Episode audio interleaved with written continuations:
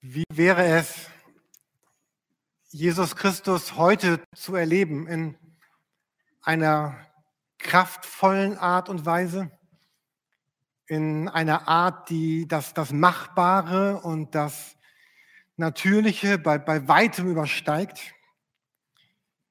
Wir sind gerade in einer Predigtreihe. Wir haben sie geistlich genannt, weil wir uns mit dem Heiligen Geist beschäftigen.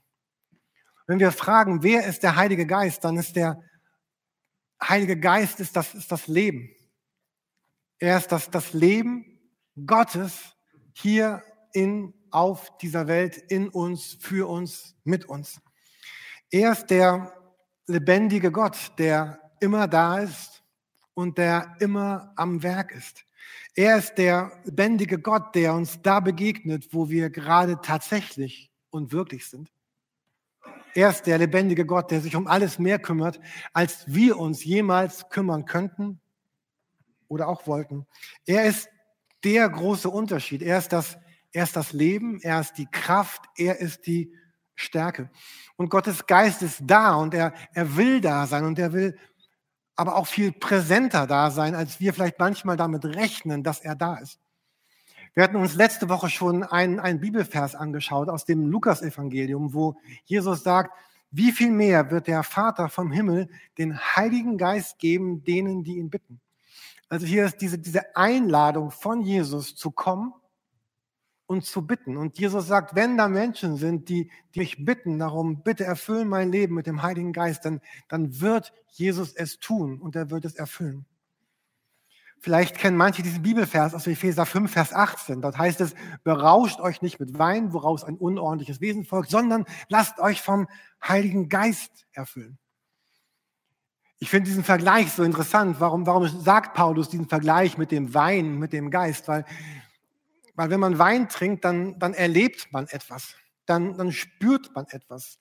Manche werden sehr müde, andere aber werden sehr aufgekratzt und lebendig. Und äh, es geschieht, geschehen Dinge, die normalerweise vielleicht nicht geschehen würden. Deswegen sagen wir, guck darauf, dass du auf jeden Fall nicht so viel trinkst, sondern aber hier sagt Jesus, dass, oder Paulus sagt, dass das, was der Geist auslöst, eine Veränderung zu einem manchmal auch zum Unguten, das will Gott durch seinen Geist tun. Er will eine, eine Veränderung schenken in meinem Herzen, in meinem Körper, in meinem Verstand, in meiner Seele, in meinem Leib, die, die merkbar ist, die spürbar ist. Für mich und für andere.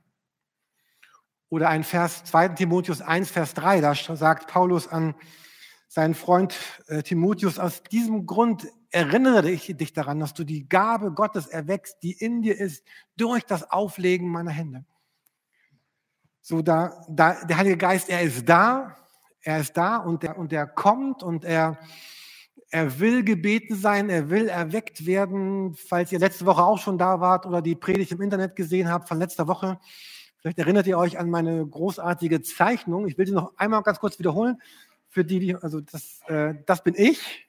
Die, und, so, und, äh, und Christ werden bedeutet ja, dass, wenn wir in die Bibel reinschauen, dass Gottes Geist in mein Leben hineinkommt. Also Christ werden bedeutet, Jesus kommt in mein Herz durch den Heiligen Geist. Er ist das Leben. Ich bin adoptiert, bin Kind Gottes, gehöre zu ihm, lebe mit ihm. Er, also anders kann man ja gar nicht Christ sein. Christ sein ist nicht eine neue Überzeugung, das ist eine Folge. Aber zu Beginn ist Christ dann ein neues Leben, was der Heilige Geist schenkt. Und diese Bibeltexte, die ihr dort oben seht, die sagen, äh, dass der Geist da ist, aber gleichzeitig er diese Sehnsucht hat, uns uns mehr und mehr auszufüllen und dass Christen beten oder Menschen beten, halt, komm in mein Leben, erfüll mein Leben und mach voller. Ich hatte gesagt, heute ist Predigt, dann ist Abendmahl und nach dem Abendmahl wird es eine Zeit geben, wo wir gemeinsam Lieder singen und wo ihr sagen könnt, aber ich möchte gerne, dass in der Zeit Leute nochmal ganz besonders für mich beten, dass ich mit Gottes Heiligem Geist erfüllt werde. Hier links und rechts werden, werden Personen stehen, wo ihr hingehen könnt und sagen, oh, ich möchte das gerne neu erleben, dass, dass mein Leben noch mehr, mehr gefüllt wird mit, mit dir, Jesus, mit deinem Geist, mit, mit deiner Gegenwart. Und vielleicht magst du, natürlich, man kann alleine so beten, aber manchmal ist es auch gut, wenn jemand anders vielleicht für dich betet oder ihr gemeinsam betet. Dieser dritte Vers spricht ja davon, dass du die Gabe Gottes erwächst, die in dir ist durch das Auflegen meiner Hände. Es ist eine besondere Kraft darin, ist, wenn, wenn Menschen für andere Menschen beten. Und heute Morgen in dieser Predigt möchte ich mir mit euch eine ganz starke Begebenheit aus dem Neuen Testament anschauen. Wir finden sie in der Bibel, Apostelgeschichte 3 und 4. Und ich glaube, dass diese Begebenheit dort heute Wirklichkeit werden kann. Dass es nicht nur eine Geschichte von damals ist, sondern dass sie für heute gilt, wenn Menschen sagen, ich möchte das auch. Und vielleicht könnte man sich fragen, warum sollte man das nicht auch wollen, wollen, um was es dort gleich geht? Vielleicht willst du das gar nicht, weil das zu wollen wird in deinem Leben ganz viel durcheinander bringen. Wenn Gottes Geist kommt und sagt, ich möchte gerne mehr Teile von, von Jürgen prägen, dann bedeutet das auch, dass etwas anderes dafür vielleicht raus muss oder dass Dinge durcheinander geraten oder dass Dinge neu werden. Es hat ganz viel mit Mut und Leidenschaft und Liebe zu tun, mit Mut, mit Glauben und damit auch sich angreifbar zu machen. Wir finden diese Geschichte in Apostelgeschichte 3, da geht's los. Zum Beispiel Apostelgeschichte 3, Vers 1. Eines Nachmittags um 3 Uhr gingen Petrus und Johannes in den Tempel, um am Gebet teilzunehmen. Wir haben öfter darüber gesprochen, die Juden hatten damals dreimal am Tag gebetet, morgens, mittags, abends. Und die, und die Juden, die dann Christen geworden waren, die Jesus Christus erlebt hatten, die haben das natürlich beibehalten. Und so haben wir auch viel geworben in diesem Jahr, so sich, sich zwei, dreimal am Tag vielleicht eine kurze Zeit zu nehmen, um innen zu halten, um uns zu unterbrechen und über das, den Tag hinaus immer wieder so Zeiten zu haben, um, um zu beten. Jedenfalls gehen jetzt Petrus und Johannes, sie gehen in diesen Tempel, um dort zu beten. Was ich auch einen schönen Gedanken finde, was ich mir auch noch mehr wünschen würde für uns als Kirche, uns gemeinsam zu treffen, um zu beten. Nicht nur zu Hause, sondern auch so wie Sie. Sie gehen hin und auf dem Weg dorthin treffen Sie also jetzt einen, äh, einen Gelähmten. Und dieser Gelähmte sitzt dort am Boden und er bittet um, um Almosen, um Spenden. Und dann kommt dieser, lesen wir in den Versen 6 bis 8, 6 in Apostelgeschichte 3. Petrus aber sprach, Silber und Gold habe ich nicht. Was ich aber habe, das gebe ich dir. Im Namen von Jesus Christus von Nazareth, steh auf und geh umher. Und er ergriff ihn bei der rechten Hand und richtete ihn auf. Sogleich wurden seine Füße und Knöchel fest. Er sprang auf, konnte stehen und gehen und ging mit ihnen in den Tempel, lief und sprang unter ihnen umher und lobte Gott. Also da sind Petrus und Johannes und sie sind wirklich berührt, berührt von dem, von dem Schicksal dieses, dieses eingelähmten Menschen. Das ist ein Bild für mich, für, für Glaube, für Christsein, berührt zu sein, nicht einfach weiterzugehen, nicht einfach durchzugehen, zu halten, zu stoppen. Und wenn Jesus sagt, äh, ich bin gekommen und das Himmelreich ist nahe gekommen, das Reich Gottes ist da, heute in zwei Wochen wollen wir ganz besonders auch darüber sprechen, dann, dann meint er eben, dass das Menschen hinsehen, dass Menschen eine neue Sicht auf alles bekommen, dass Menschen ihre ihre Mitmenschen, ihre, ihre, ihre Straßen, ihre Häuser, ihre, ihre Arbeitsstellen so anschauen, ihre Familien, so wie Jesus Christus sie wahrscheinlich anschaut. Mit einer ganz neuen Haltung, einer Haltung, die wir ja Weihnachten bald feiern werden. Liebe Gottes kommt in die Welt. Und das ist diese Haltung von Jesus Christus. Und das ist das Neue, was Gott hineingeben will in unser Leben, dass da Menschen für Menschen sind. Und äh, Petrus und Johannes, sie hatten jetzt von Gott ein, ein, ein Bild bekommen für diesen einen Menschen. Ich stelle mir vor, da waren noch 23 andere Gelähmte oder, oder Taube oder Blinde oder Menschen, die, die gebettelt haben. Aber für, sie haben jetzt nicht so ein Gebet allgemein gesprochen, alle konnten stehen, aber für diesen einen hatten sie etwas von Gott bekommen. Und deshalb, ich wünsche mir das so sehr, dass das so, wie soll man das sagen, dass es so, so Grundlage unseres Lebens sein könnte, zu gucken, was Jesus mir gegeben hat, in diesem Augenblick vielleicht für einen anderen Menschen. Dass wir nicht einfach so unseren Plan abspielen, dieses Business as usual, sondern dass wir sagen, stoppen, dass wir mal zurücktreten können und dass Jesus etwas sagen kann. Und es hat was damit zu tun, unser Leben auch ein bisschen zu, zu verlangsamen. Ich stelle mir vor, wenn jetzt Petrus und Johannes nur damit beschäftigt gewesen wären, wir gehen jetzt zum Tempel, danach gehen wir essen, morgen früh müssen wir das tun, äh, dann hätten sie gar nicht hören können, dass Jesus sagt, stopp, Jungs, hier ist euer Mann. Und ich, so, so eine Haltung. Einmal hat Jesus ja gesagt, ich, ich, ich tue das, was ich den Vater im Himmel tun sehe. Also Jesus lief nicht einfach so durch seine Zeit damals und hat hier ein bisschen gehalten und da ein bisschen was getan. Er hat geguckt, was Gott ihm gesagt hat. Und so eine, so eine Haltung hat was mit Zeit zu tun, mit, mit aufmerksam sein, nicht mit sich selber irgendwie zu entlasten, zu entschleunigen, zu hören. Und natürlich kann man sich auch, auch oft irren. Ich hatte schon mal erzählt, ich hatte immer diesen Eindruck, Gott sagt, rufe diese Person ein, ich rufe an und die Person ist nicht da. Also es war wahrscheinlich nicht Gottes Eindruck, sondern mein eigener Eindruck. Aber egal. Also wir werden uns oft irren, äh, zu gucken, was, was sagt Gott und dann es einfach mal zu tun. Es gibt so eine Bibelstelle, da heißt es, Gott hat uns nicht einen Geist der Verzagtheit gegeben, sondern der, der Kraft und der Liebe, aber auch der Besonnenheit. Also ein bisschen zu gucken, was ist vielleicht gerade angebracht. Und dann, dann tun sie, dann erleben sie dieses, dieses Wunder, dieser, dieser Mann wird geheilt. Und dann müssen sie sich aber erklären, äh, was tun wir hier eigentlich? Und da lesen wir ab Vers 12, dass er sagt, was wundert ihr euch darüber oder was seht ihr auf uns, als hätten wir durch eigene Kraft oder Frömmigkeit bewirkt, dass dieser gehen kann. Und durch den Namen an, nein, durch den Glauben an seinen Namen hat sein Name diesen, den ihr seht und kennt, stark gemacht. Und der Glaube, der durch ihn gewirkt hat, hat diesen die Gesundheit gegeben vor euer aller Augen. In diesem ganzen Bibeltext kommt immer wieder diese Formulierung vor, all das geschieht im Namen von Jesus Christus. Alles dreht sich um ihn. Ich habe mich die ganze Woche nur mit diesem, diesem Bibeltext aus der Apostel, Apostelgeschichte 3 und 4 beschäftigt. Und ich liebe das, solche kleinen Mindmaps zu machen. Äh, so ein Auszug von der seht ihr hier oder seht ihr auch nicht, weil es hier sehr klein ist. Ähm, in diese Mitte von dieser Mindmap habe ich geschrieben, Apostelgeschichte 4, It's all about Jesus. Alles dreht sich um Jesus. Im Namen von Jesus Christus aus Nazareth. Und der, der Heilige Geist stellt Jesus Christus in die Mitte. Ich habe mich gefragt in der Vorbereitung, Herr Jürgen, wir predigen eigentlich gerade über den Heiligen Geist. Warum redest du so viel von Jesus heute Morgen? Weil es, weil es so diese, diese das größte Herzensanliegen des Heiligen Geistes ist, Jesus in unsere Mitte zu stellen. So wirklich.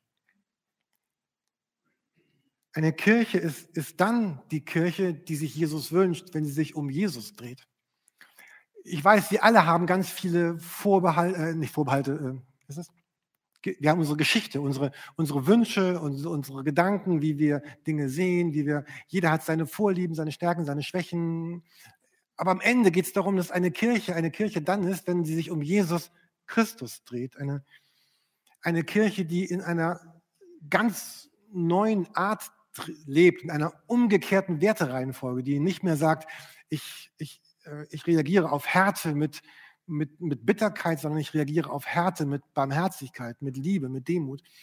Eine Kirche, wo Menschen sind, die sagen, zuerst geht es nicht um mich, sondern es geht zuerst um, um Jesus Christus und eine Kirche, die Erneuerung bringt in Verlorenheit, in Schmerz und in Zerbrochenheit dieser Welt, weil Jesus in der Mitte dieser Kirche steht und er das hineingibt, hineinschenkt. Ich finde es ganz interessant, man fragt sich, wann geschieht eigentlich dieses Wunder? Diese beiden sagen ja äh, im, Namen Jesus, im Namen von Jesus Christus steh auf und gehe. Und dann, und dann, dann, dann fasst Petrus ihn an und er, und er zieht ihn hoch und der Gelähmte steht auf. Und ich finde das so ein schönes Bild, dass irgendwie ganz viele beteiligt sind. Da ist Jesus, der, der heilt. Da ist, da ist Petrus, der diesen, diesen Glauben hat, aber auch der, der diesen Gelähmten greift irgendwie und der Gelähmte, der, der aufsteht. Und das ist so ein schönes Bild für, für mich, was Kirche und, und Glauben und Leben mit Jesus bedeutet. Da ist Jesus, der etwas tun wird. Da sind Menschen, die es glauben und Menschen, die es die es angreifen, die es tun. So ein Bild von einer Gemeinschaft von Menschen, wo jeder fragt, was ist eigentlich, eigentlich mein Platz? Was ist, was ist meine Aufgabe? Was ist, was ist mein Tun? Was ist meins in all dem? Ich hatte gesagt, den Heiligen Geist so zu erleben, ist auch ein bisschen gefährlich, weil Petrus und Johannes, beide werden nämlich danach verhaftet, weil es der Obrigkeit gar nicht so unbedingt gefiel, was die beiden getan haben.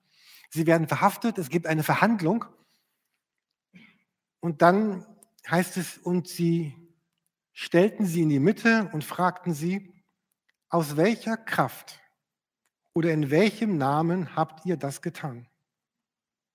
Und dann lesen wir, Petrus, erfüllt vom Heiligen Geist, sprach zu ihnen, ihr Oberen des Volkes und ihr Ältesten, wenn wir heute wegen einer guten Tat an einem kranken Menschen verhört werden, wodurch er gesund geworden ist, so sollt ihr alle und das ganze Volk Israel wissen, im Namen von Jesus Christus aus Nazareth, den ihr gekreuzigt habt und den Gott aus den Toten auferweckt hat. Durch ihn steht dieser Mann gesund vor euch. Was Petrus hier sagt, es ist, es ist Jesus, der dem Schmerz dieser Welt begegnet. Es ist Jesus Christus, der Hoffnungslosigkeit sieht. Es ist Jesus Christus, der Gebrochenheit sieht und der etwas ändert. Aber nicht nur Jesus. Jesus in Verbindung mit Johannes, mit Petrus. Und beide erkennen, wir sind ein ganz aktiver Teil eines, eines viel größeren. Wir machen damit, wo Gott etwas tut. Ist das nicht vielleicht die größte Berufung, die es für Menschen geben könnte, dort mitzumachen, wo Gott etwas tut? wo, wo Menschen sagen, es ist unmöglich und Gott sagt, es ist möglich und Menschen sagen, ja, ich bin Teil eines Größeren, was, was viel mehr ist als mein Leben, was mein Leben überdauern wird. Weil Menschen sagen, ich bin da und bitte dich, Gott, fülle mein Leben mit deinem Geist, damit ich tun kann, was du durch mich in dieser Welt tun möchtest. Hier sind zwei ganz interessante Verse, Vers 13 und 14. Da heißt es, als sie den Freimut von Petrus und Johannes sahen und merkten, dass es, das finde ich jetzt so nett, dass es ungebildete und einfache Leute waren, wunderten sie sich und erkannten, dass sie mit Jesus gewesen waren.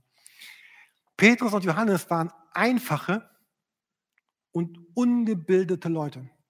Manchmal sagen wir, oh, ich brauche erst, also ich habe nichts gegen Bibelschulen oder gegen Seminare oder gegen Bücher. Wir müssen erst ein Bibelschuldiplom haben oder einen Bachelor oder einen Master oder ein Dippel irgendwas oder es waren einfache und ungebildete Leute. Können sich bitte kurz alle, ihr müsst es nicht tun, tut's nicht, aber könnten sich kurz alle einfachen und ungebildeten Leute melden? Bitte, keiner muss sich outen. Vielleicht würdest du dich jetzt melden, weil du sagst, ich bin ein einfacher und ungebildeter Mensch, dann bist du gemeint. Und wenn du dich nicht meldest, dann sagst du, ich bin kein einfacher, sondern ein gebildeter Mensch und dann bist du umso mehr. Also wenn die das schon können, dann kannst du das auch. Und ich liebe diese Formulierung. Also ich, einfache, ungebildete Menschen, die aber gefüllt Erlebnisse mit Gottes Heiligem Geist gemacht haben. Und dann Vers 11 und 12, es geht nochmal um Jesus. Petrus sagt, dieser Stein, der von euch Bauleuten verworfen wurde, ist zum Eckstein geworden. Und dann sagt er, was wir hier an der nächsten Folie sehen. Meine schöne Mindmap kann weg. Er sagt dann, erfüllt mit dem Heiligen Geist, heißt es, in keinem anderen ist das Heil zu finden. Denn es ist uns Menschen kein anderer Name unter dem Himmel gegeben, durch den wir gerettet werden sollen. Mein persönlicher Wunsch ist, dass jeder Mensch seine Ewigkeit bei Gott verbringen kann. Egal, was er auf dieser Erde geglaubt hat, egal an wen er geglaubt hat, egal was ihm wichtig war und auch ein bisschen egal, wie er gelebt hat. Das ist mein persönlicher Wunsch. Ich glaube aber, dass dieser Vers ein, noch eine ganz andere Bedeutung hineinbringt. abgesehen von dem, was sich Jürgen Oppenheim wünscht, für all die Menschen in Hamburg, für die Menschen, die ich sehe, die ich liebe, auch die ich nicht liebe, dass, dass aber hier Petrus sagt, es, es gibt ein ewiges Leben, ein, ein bewusstes, ewiges Leben nach unserem Tod, ein, ein wirkliches, ein reales Leben, ein Leben, was, was wir wirklich leben. Wir tropfen nicht in ein, in ein Nirvana hinein, wir haben ein echtes, wirkliches Leben. Und all das entscheidet sich an, an Jesus Christus. Er sagt, durch Jesus Christus sollen wir gerettet werden. In keinem anderen ist das Heil, die Erlösung und die Rettung zu finden. Für mich ist dieser Satz ganz wichtig, wenn ich mich frage, wozu lebe ich eigentlich auf dieser Erde? Und wozu gibt es eine Kirche? Ich lebe deswegen und es gibt eine Kirche wie diese und viele andere Kirchen in Hamburg auf der ganzen Welt, um, um Menschen einzuladen, Jesus Christus zu begegnen, seinem Namen zu begegnen und alles andere dem unterzuordnen. Alles andere, was wir leben was uns so wichtig ist, wird, wird irgendwann zusammengefaltet werden. Das Schönste und Beste und Strahlendste, was wir haben, was wir sind, wir wissen das, alles geht weg. Es ist sicher, dass es nicht bleibt. Und, und das ist der Grund, warum, warum wir so werben dafür, dass das Menschen sagen, ich, ich, ich arbeite in der Kirche mit. Ich benehme, wenn jeder Mensch einen Dienstbereich in der Kirche übernehmen könnte. Wir werben dafür, dass Menschen viel Geld spenden in, in Kirche hinein, damit Kirche das tun kann, wozu Jesus sie berufen hat. Wir werben dafür, dass Menschen ihr persönliches Leben so, so organisieren, dass sie, dass sie ganz viel Zeit haben, um mit, mit Menschen, die nichts von Jesus wissen, zu helfen, in Berührung mit Jesus Christus zu kommen, weil wir davon überzeugt sind, dass in dem Namen von Jesus Christus tatsächlich alle Hilfe, alle Rettung, alle Erlösung, alles Gute, alles Schöne der Welt ist.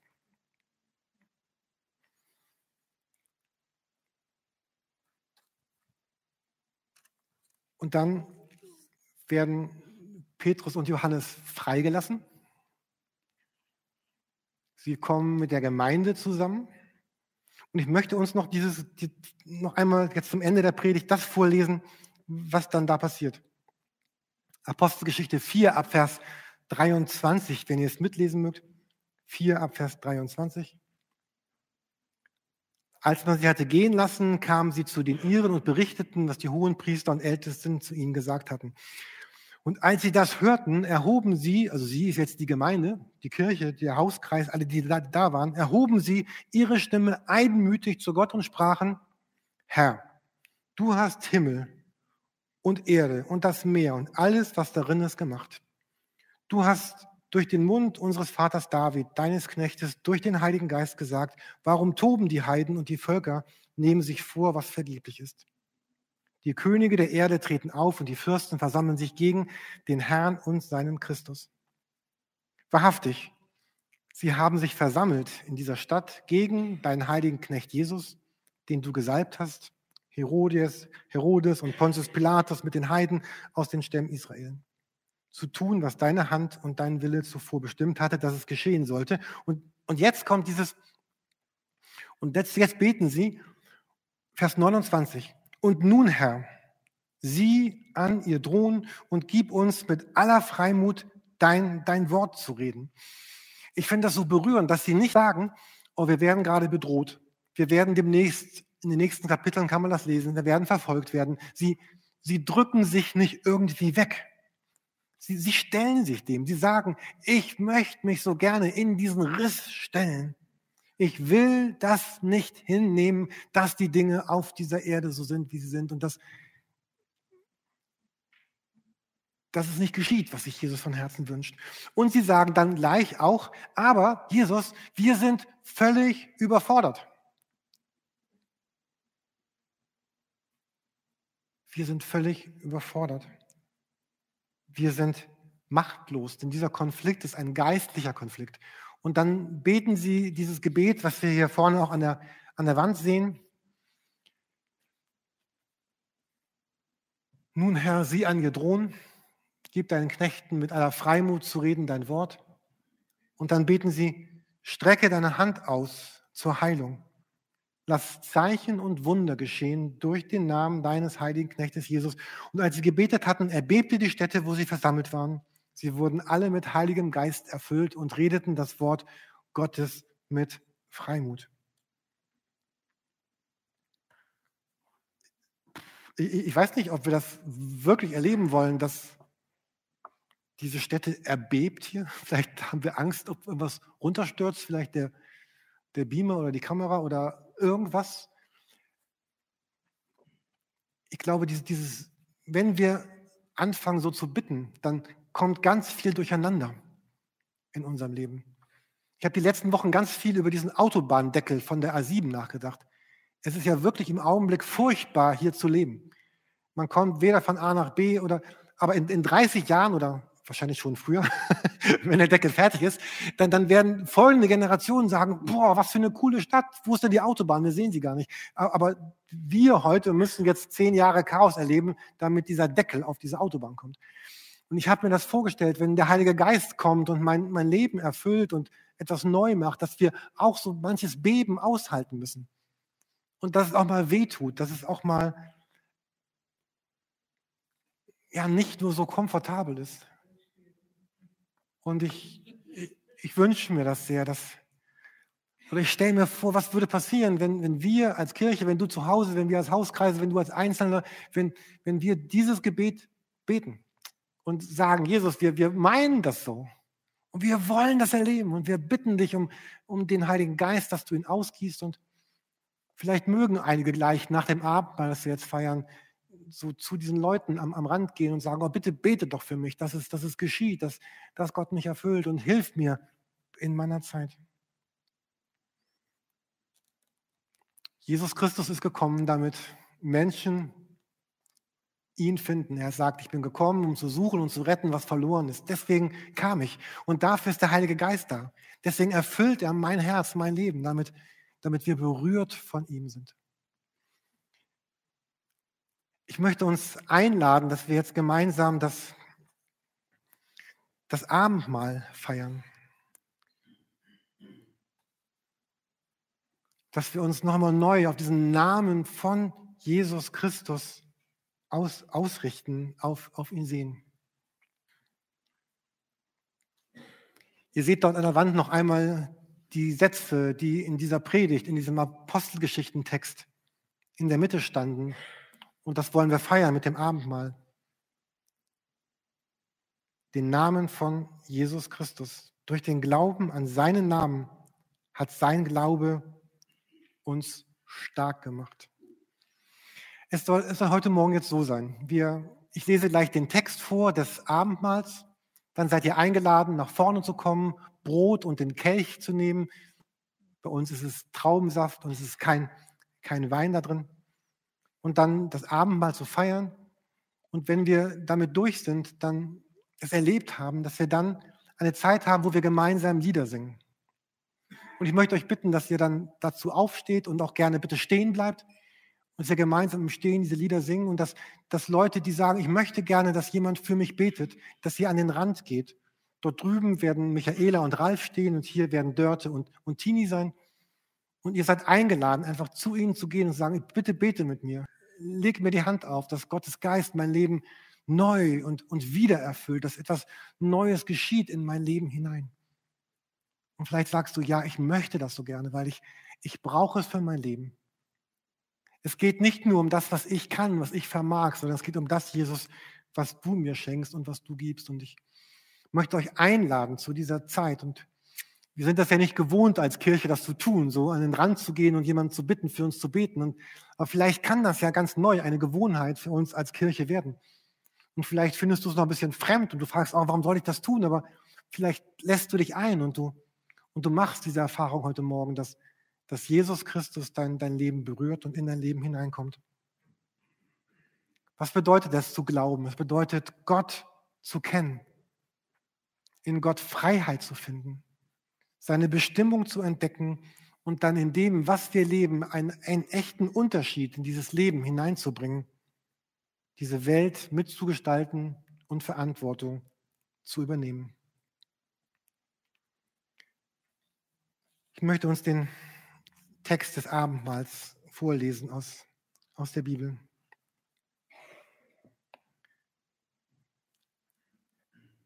Als sie aber aßen, nahm Jesus das Brot, dankte und brach's und gab's den Jüngern und sprach, nehmt, esst, das ist mein Leib.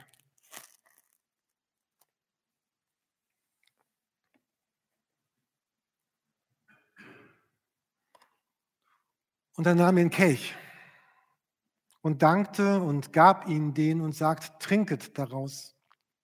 Das ist mein Blut des Bundes, das vergossen wird für viele zur Vergebung der Sünden.